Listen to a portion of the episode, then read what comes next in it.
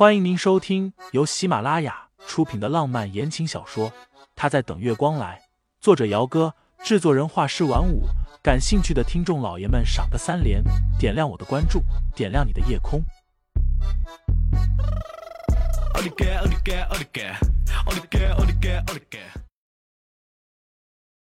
第五十七章，至少都煮熟了。清新还以为是于嫂在厨房里准备早饭。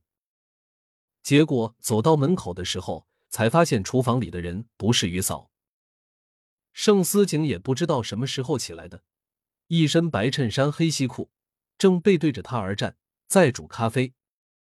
清新抿了一下唇，抬步进去。盛先生早。男人淡淡的睨了他一眼。早。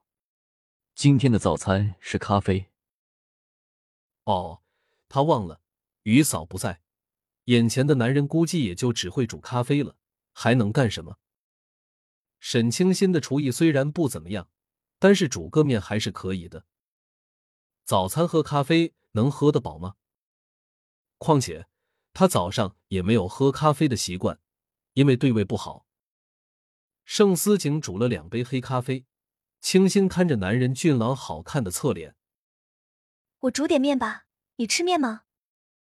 盛思景端着咖啡杯挑了一下眉，而后点头。麻烦了。不麻烦，我住在这里才是给盛先生添麻烦了，不然我……话被打断，盛思景端着咖啡杯出去。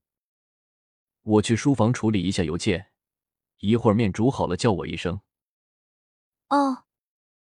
清新抿抿唇，拉开冰箱门拿食材。冰箱里没什么蔬菜。就两个西红柿和鸡蛋，一小把的空心菜。下面的冷冻柜里倒是有很多的肉类和海鲜。清新只煮过几次面，昨晚看过的视频里倒是有教煮面的，但他记得不太清楚步骤了。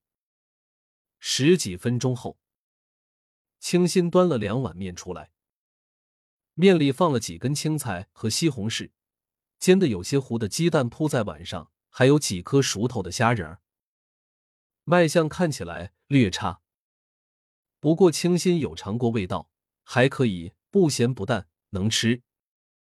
盛思景从书房里出来的时候，看见餐桌上的两碗热气腾腾的面条时，挑了一下眉梢。看来沈家破产之后的这段时间里，小姑娘的确是过得不太好。从前十指不沾阳春水的大小姐，现在都会煮面了。虽然这煮出来的面看着不怎么样，不过应该是熟了。嗯，不能要求太高，面煮熟就已经很不错了。清新收拾好厨房，洗好手出来的时候，盛思景已经在餐桌前坐好了，并且修长的手指夹起了一筷子的面条，优雅的吃着。清新没来由的忽然觉得有些紧张起来，吞了吞口水，他眼巴巴的问。味道怎么样？盛思景吃了一口面条，又夹了一颗虾仁放进嘴里。至于那块被清新煎糊了的鸡蛋，则被男人嫌弃的用筷子拨到了一边去。半晌，他才眼也不抬的给出了评价：“不错，至少都煮熟了。”早上，清新是坐盛思景的车去的工作室，在路口下的车。避免了熟人会看见的可能性。周末在家里两天，之前陈飞交给他的那位影后小姐的晚礼服设计稿初稿已经出来了。之前经纪人给出的一堆要求，清新都仔仔细细的看了。颜色以大红色为主，面料要轻，成品做出来之后要给人一种一眼看过去又鲜又性感的感觉，但是又不能露太多。露泥要恰到好处的露。清新按着“恰到好处”这四个字，裙子的前面设计的是露出锁骨，往下隐隐约约能看见一点点的沟壑。裙子是半露背的款式，下半身的长裙设计的是百褶裙，红色中夹着淡淡的浅金色，腰间以一条编织的珍珠带子作为装饰。整个设计图的线条看起来很流畅。款式也符合对方的要求。设计图看起来是还好，但是有些细节上面仍是需要修改。清新这一修改，就弄到了下午下班，并且超过了下班时间半个多小时。等把修改之后的图片发到陈飞的邮箱里，关了电脑准备走人的时候，才发现工作室里就剩下他一个了。出了工作室大门，拿出手机一看，上面有两通的未接来电，均来自于盛思景。最近的一通电话是十分钟前打过来的，因为手机调了静音，所以他没有听见。